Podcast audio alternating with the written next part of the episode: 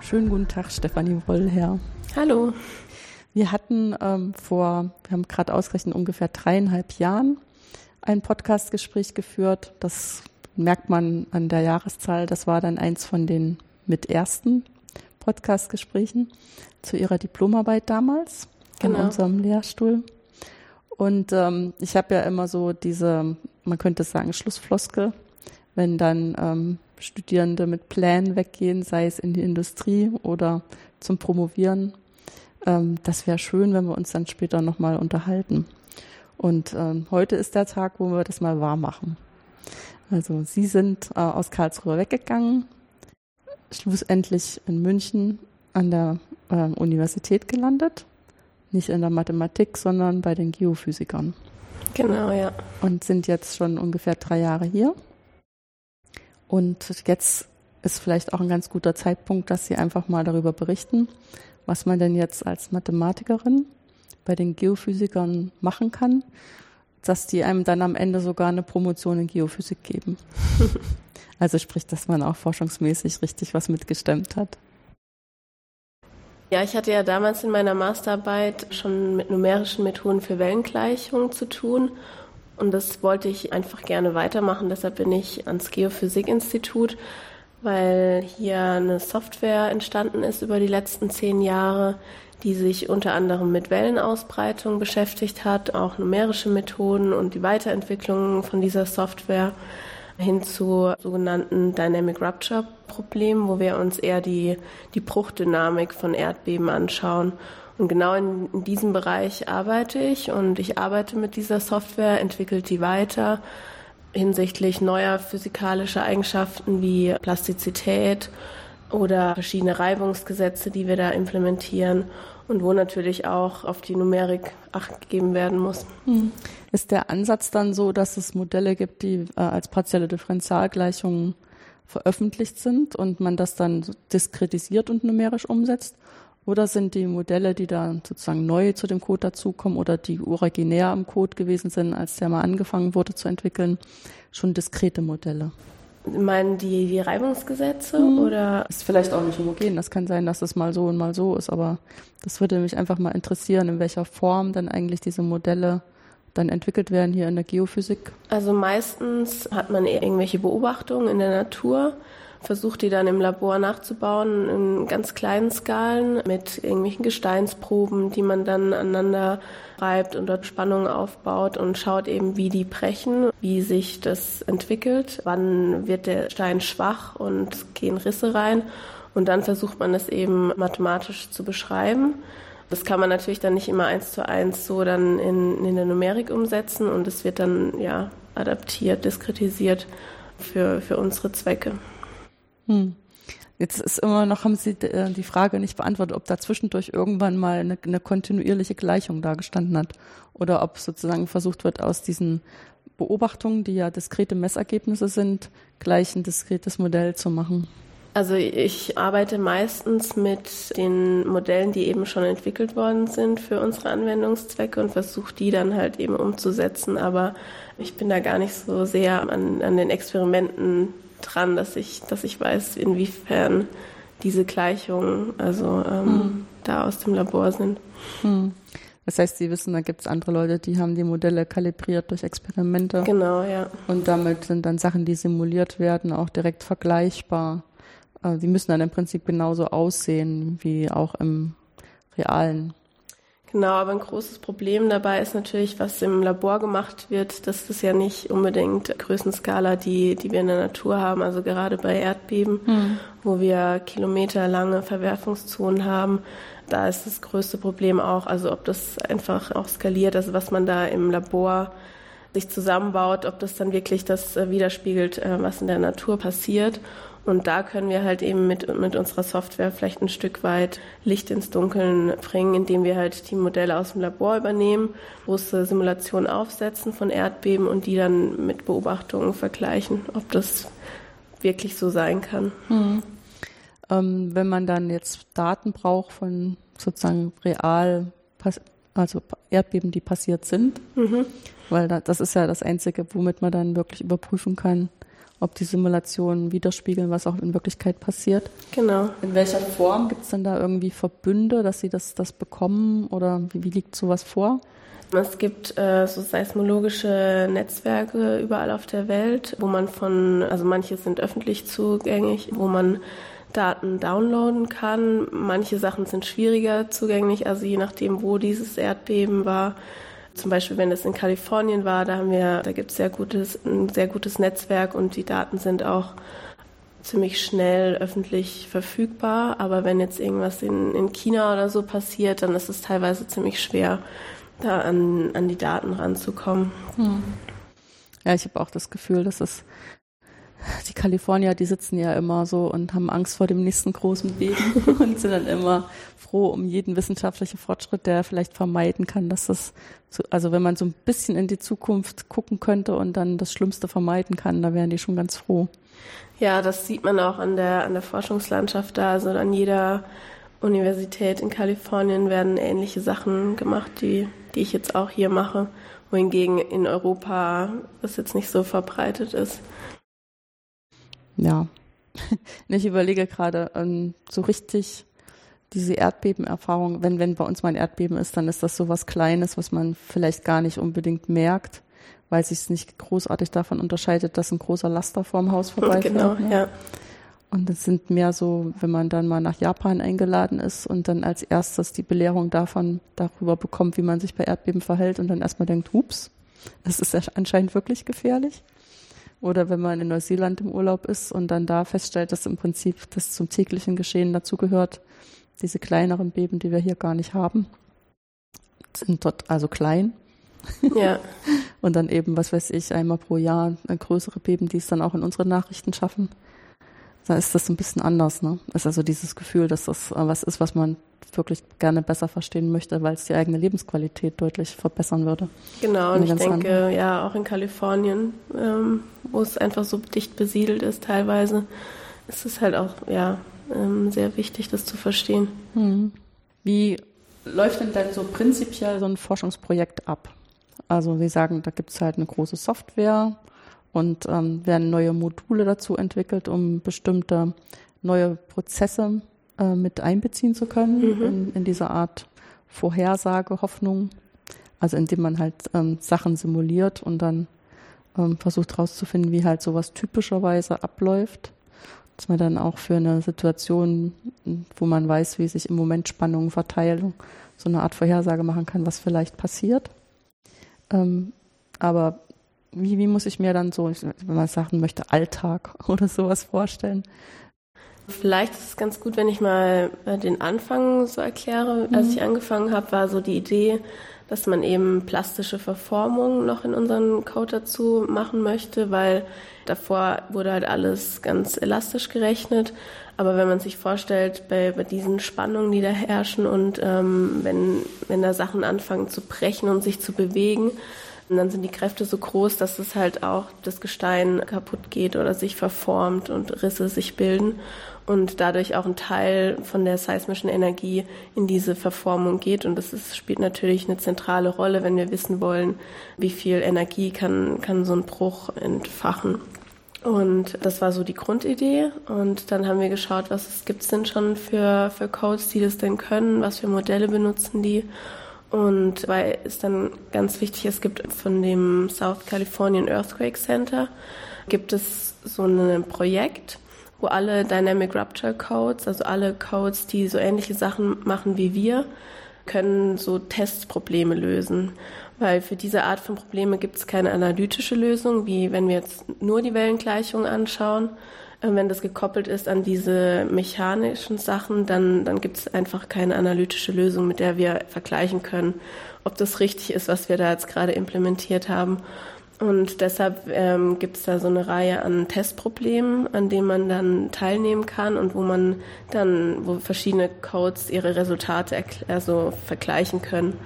Das heißt natürlich nicht, dass das dann die absolute, ja, dass es die Natur widerspiegelt, aber das heißt auf jeden Fall, dass alle mal das Gleiche implementieren und es dann richtig implementieren. Und so habe ich dann damals angefangen, also ein ganz kleines Testproblem aufgesetzt und dann immer geguckt, passt meine Lösung schon oder konvergiert Ja, so. Ja, weil das sind ja auch zwei verschiedene Themen. Das eine ist, dass man nachprüft, dass die Numerik stimmt. Und das ist zum Beispiel, wenn die Numerik dasselbe ausspuckt wie andere Codes auch, dann sieht das genau. schon mal gut aus. Ja, dann hat man es auf jeden Fall verifiziert schon genau. mal, aber halt noch nicht validiert mit der genau. Natur.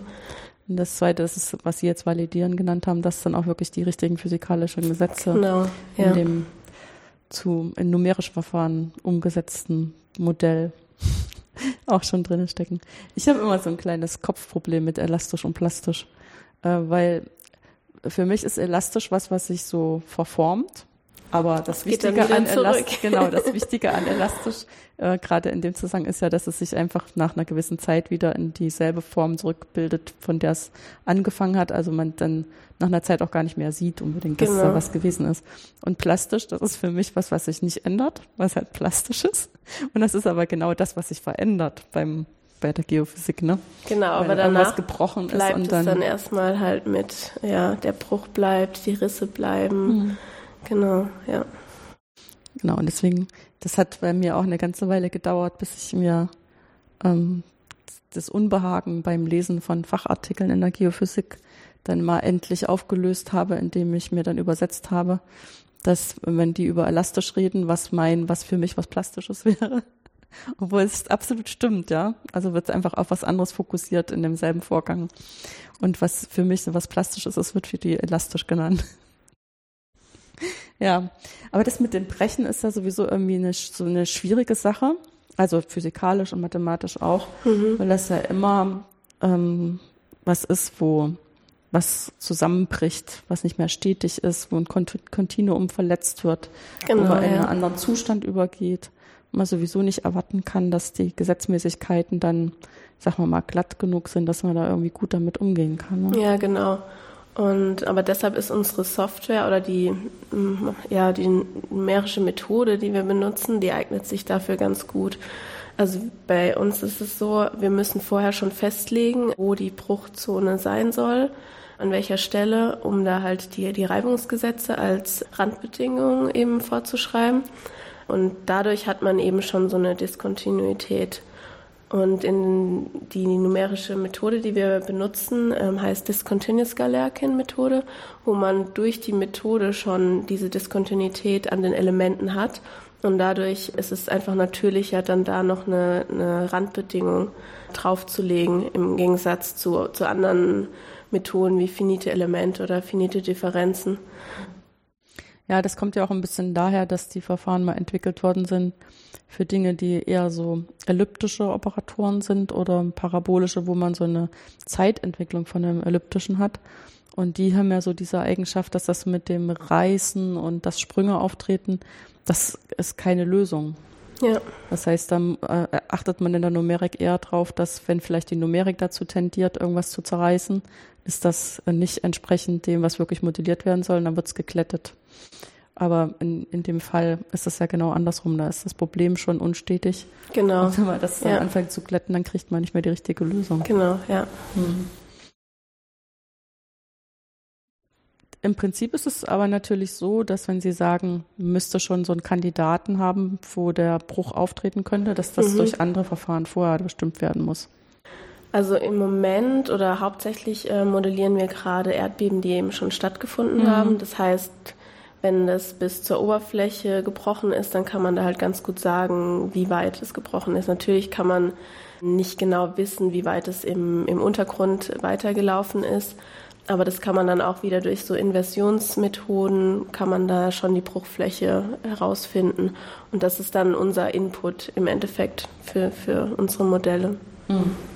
Stimmt. Das ist ja noch eigentlich ein, eine Stufe, bevor man dann wirklich in die Zukunft gehen will, muss man erstmal die Vergangenheit so verstanden haben, dass man weiß, was wirklich passiert. Genau. Und eigentlich sind wir ja. noch an der Stelle. Ne?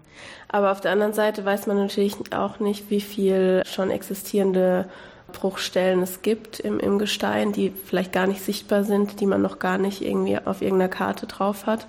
Und das ist so, ja, das Risiko, dass wenn an einer Stelle was losgeht, dass es dann halt wie so eine Kettenreaktion auch andere Stellen dann anfängt zu, zu brechen und sich das Erdbeben dann über Kilometer ja, kilometerlange ausbreitet. Also gerade jetzt in Kalifornien, wo man da viele kleinere Verwerfungszonen hat, wo man aber auch nicht weiß, wie die zusammenhängen oder ob die irgendwie verbunden sind und ob das dann im Endeffekt ein, ein riesiges Erdbeben werden kann.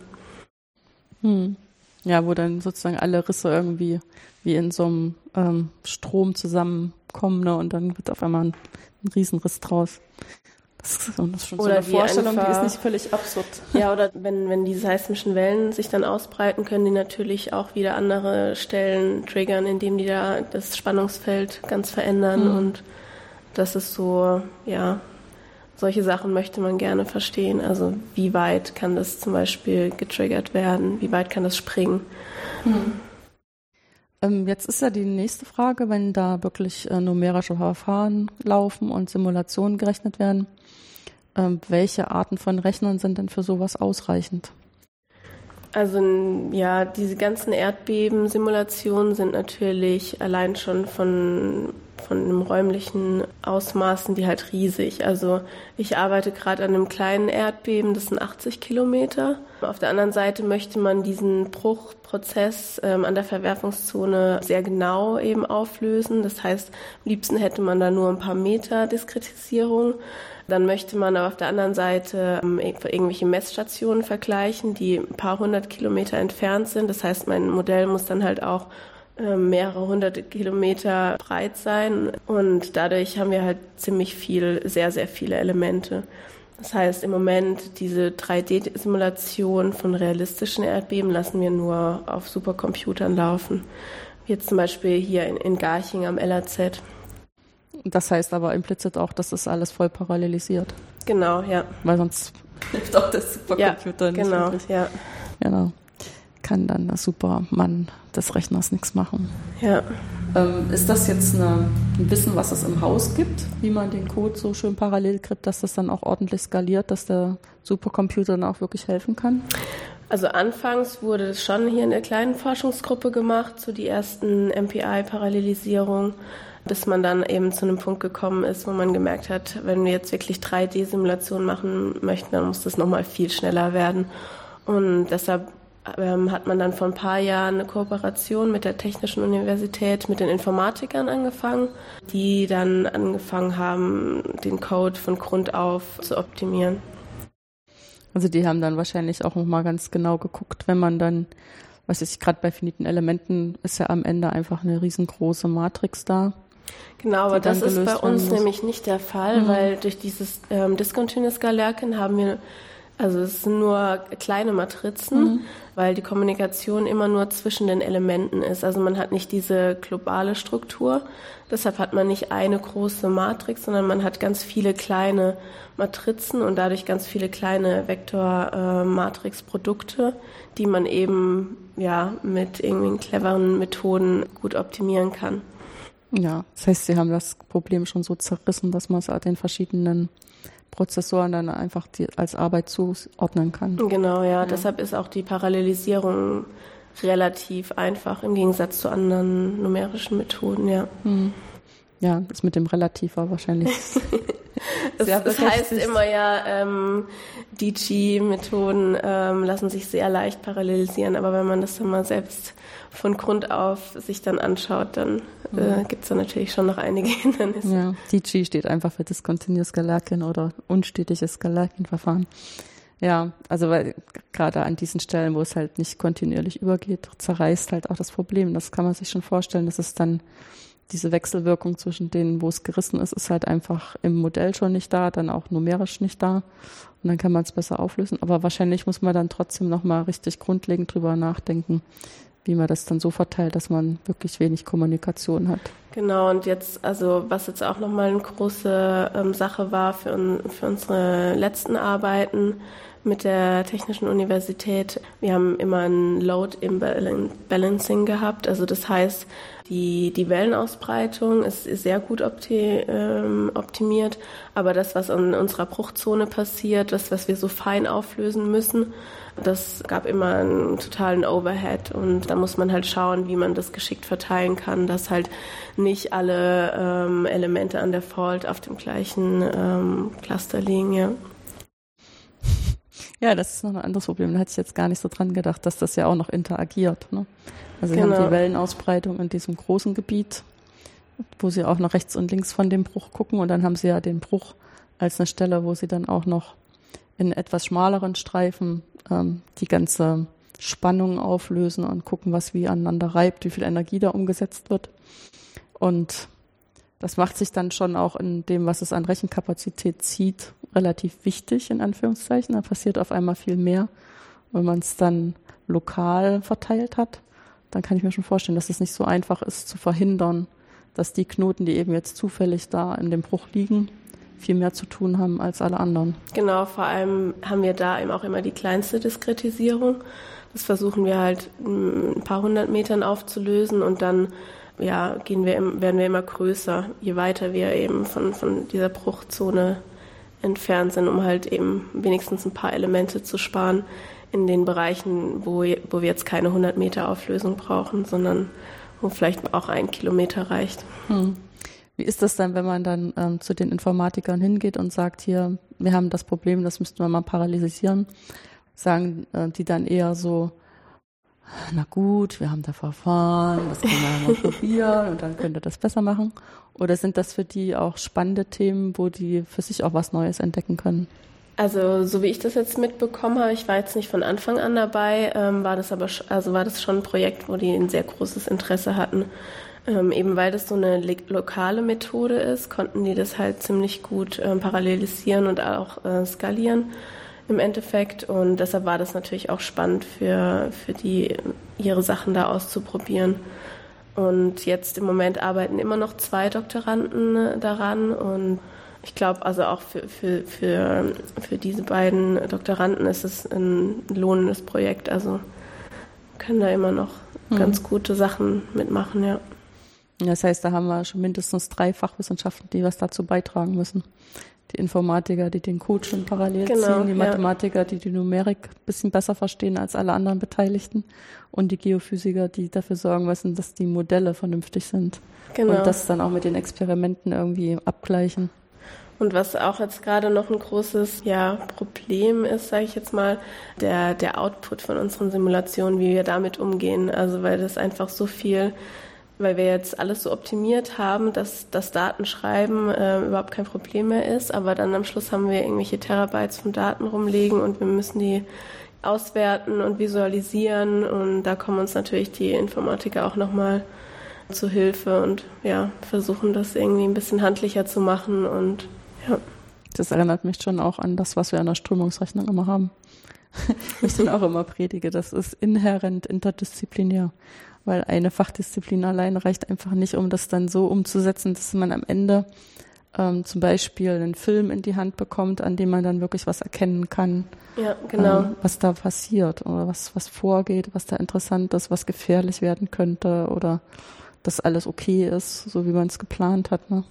Ja, ich bin auch eigentlich echt froh, dass wir so ein interdisziplinäres Team haben, wo man einfach dann mal kurz anrufen kann und äh, fragen kann, was ist denn hier das Problem oder was könnten da falsch gelaufen sein, hast du eine Ahnung und dass man nicht äh, Spezialist äh, für jedes Gebiet sein muss. Das finde ich eigentlich ganz schön. ja, das führt mich schon gleich auf eine Frage, die ich unbedingt stellen wollte. Und zwar ist, also habe das einmal in meinem Leben äh, gemacht, aber nicht wirklich gemacht. Wie ist das, wenn man dann als Mathematiker, Mathematikerin hergeht und bewirbt sich um eine Promotionsstelle in der Geophysik. Ob das eine Herausforderung ja, ist ich oder meine, wie wird man denn da empfangen? Also ich meine, ja, ich weiß nicht, manchmal denke ich, dass man Mathematikern auch ein bisschen zu viel Wissen zuschreibt. Ja, Mathematik hat, hatte jeder irgendwie mal im Studium, der was mit Naturwissenschaften macht oder Ingenieurwissenschaften und das ist immer das Fach, was so ein bisschen Bauchschmerzen bereitet hat. Und wenn das dann jemand studiert hat, dann denkt man, glaube ich, oh je, der, der muss jetzt alles wissen. Ich glaube, dass man, dass die Erwartungen sehr hoch sind an Mathematiker und äh, dass ich das dann erst so ein bisschen einspielen muss, inwieweit man da hilfreich sein kann, dass man auch nicht allwissend ist und dass man zum Beispiel auch in seinem Studium ähm, so viel gelernt hat, aber so viel verschiedene Sachen, dass man jetzt zum Beispiel, was hier viel gebraucht wird in der Geophysik, sind also hier speziell am Institut numerische Methoden auch, aber dann auch Datenanalyse und Filtermethoden und so weiter, was man jetzt im Mathematikstudium mit nicht so wirklich abgedeckt hat. Also man hat schon was von Fourier-Transformation gehört, aber irgendwie hat man es noch nicht angewendet. Und das ist bei, bei den Masterstudenten hier ja, die machen, das ist ganz natürlich, aber dass man das als Mathematiker noch nicht die letzten fünf Jahre gemacht hat, das ist manchen nicht bewusst. Und Deshalb, man hat ein sehr breites Wissen, wenn man aus dem Mathematikstudium rausgeht, aber eben nicht so dieses, noch nicht dieses spezielle Wissen. Hm. Aber ich denke mal, ein Aspekt war ja, dass die auch nach jemandem gesucht hatten, der sie verstärken kann in diesen numerischen Fragen. Ne? Genau, ja. Das heißt, da war das wahrscheinlich schon ganz willkommen, dass sie das mitgebracht haben, auch wenn sie geophysikalisch nicht gut ausgebildet waren. Genau, also als ich mich hier beworben habe, meinte auch der Professor, hat mir so ein Physikbuch auf ein, oder Geophysikbuch auf den Tisch gelegt und meinte so, das lesen Sie einmal durch und dann sind Sie fit. ja, ist immer noch ein bisschen einfacher, als ein Telefonbuch auswendig zu lernen. Ne? Ja, nee, aber es ist, ist auf jeden Fall auch ein sehr äh, großes Fachgebiet Geophysik, was ich vorher auch, was mir nicht so bewusst war. Also von Messungen, Datenanalyse bis hin zu numerischen Methoden und ja, Grundlagen der Physik und so. Also es ist ein sehr, sehr spannendes Thema und auch viel weitläufiger, als ich gedacht habe. So zwischen den Zeilen höre ich raus, das ist auch sehr interessant für Sie. Ja, auf jeden Fall, ja. Ich bin echt froh, dass sich das alles so entwickelt hat und vor allem, weil ich mich beworben habe, um einfach mal zu schauen, was, was, was hier so gemacht wird, ob mir das gefallen könnte. Und ja, und jetzt habe ich was gefunden, was mir eigentlich richtig gut gefällt, ja. Mhm. Wie wird es jetzt weitergehen? Ich habe jetzt noch ein Jahr wahrscheinlich einen Vertrag hier im Institut und hoffe, dass ich bis dahin meine Doktorarbeit abschließen kann. Ja, ist das jetzt so, dass man dann ähm, arg oder jetzt haben Sie ja nur als Studentin Erfahrung gehabt, äh, wie man zusammenarbeitet, wenn man Mathematiker ist mhm. ähm, und hier jetzt sozusagen auch ein bisschen in einer anderen Eigenverantwortung und mit anderen Aufgaben, aber auch in einem anderen, sozusagen einer anderen Fachkultur. Ist das spürbar unterschiedlich? Oder ist das für Sie gar nicht so? Ich finde schon, dass es ja. einen, einen, deutlichen Unterschied gibt und man muss sich da am Anfang auch ein bisschen erstmal reinfühlen, wenn man selbst irgendwas erklärt und merkt, oh, das kommt gerade gar nicht an, was ich hier erkläre, beziehungsweise auch andersrum, wenn, wenn mir Kollegen irgendwas erklären, was, was so klar ist und ich es immer noch nicht verstanden habe und wieder zurück an meinen Computer gehe und das erstmal nochmal google, was, was die Person jetzt gerade gesagt hat. Es ist schon eine andere Denkweise auch ein bisschen. Aber zum Beispiel mit unseren Kollegen am Informatikinstitut, also merke ich schon, dass ich da eher dann, also rein fachlich, ähm, dann eher auf einer Wellenlinie bin. Ja. Wellenlänge. Ja, aber ich meine, das ist ja auch spannend, wenn man dann wirklich Probleme auf diese schnellsten Rechner, die, die wir zur Verfügung haben, bringen kann. Ne? Also ich glaube, das ist auch was, womit man andere Leute beeindrucken kann, wenn man davon spricht. ja, nicht, es ist halt, ja, man kann sich nicht so gut vorstellen, wenn man solche Computer nicht selbst benutzt, aber im Endeffekt lockt man sich auch nur ein und schickt seine Jobs ab und hofft, dass was Gutes rauskommt. Genau, hofft, dass nicht zwischendurch der Strom ausfällt und der Job nicht durchgeht. hm. Ist denn jetzt der der Schwerpunkt oder die, die meiste Zeit, die Sie äh, benutzen, tatsächlich ähm, auf den mathematischen Fragen oder ist es dann doch eher so, dass man sich mit ganz anderen Sachen rumschlägt? Ich muss sagen, dass ich also richtig mathematisch gar nicht mehr so viel mache. Also die Sachen umzusetzen, das sind alles also Konzepte, die es schon mal in der Art und Weise gab und die wir jetzt natürlich auch versuchen in unsere Software zu integrieren. Ich mache auch viel Anwendung, also das heißt, ich ähm, schaue, wie wir Erdbeben, die es eben schon gab, nachbilden können. Was jetzt auch nicht mehr so mathematisch ist, sondern auch schon sehr anwendungsorientiert auf jeden Fall. Hm. Aber es ist alles okay so, muss nicht mathematisch sein. Nee, mir gefällt es eigentlich auch ganz gut, dass ich mal was von meinen Ergebnissen visualisieren kann und auch ja kleine Filme machen kann davon oder schöne Plots und mir das mal genau anschauen kann oder es auch mit der Realität vergleichen kann. Und doch, das ist auf jeden Fall ein sehr guter Aspekt. Hm. Gut. Also ich sehe, wir haben sie in gute Hände gegeben. Aber ich glaube, sie sind auch ähm, als jemand, der so neugierig und wach ist, weggegangen, dass sie das schon auch selber zu verantworten haben, was, dass das hier klappt. Das freut mich ähm, zu sehen, äh, welchen Weg Sie gegangen sind. Und ich bedanke mich, dass Sie sich die Zeit genommen haben, dass wir mal darüber sprechen konnten. Danke, dass Sie nach München gekommen sind. Hat mich sehr gefreut.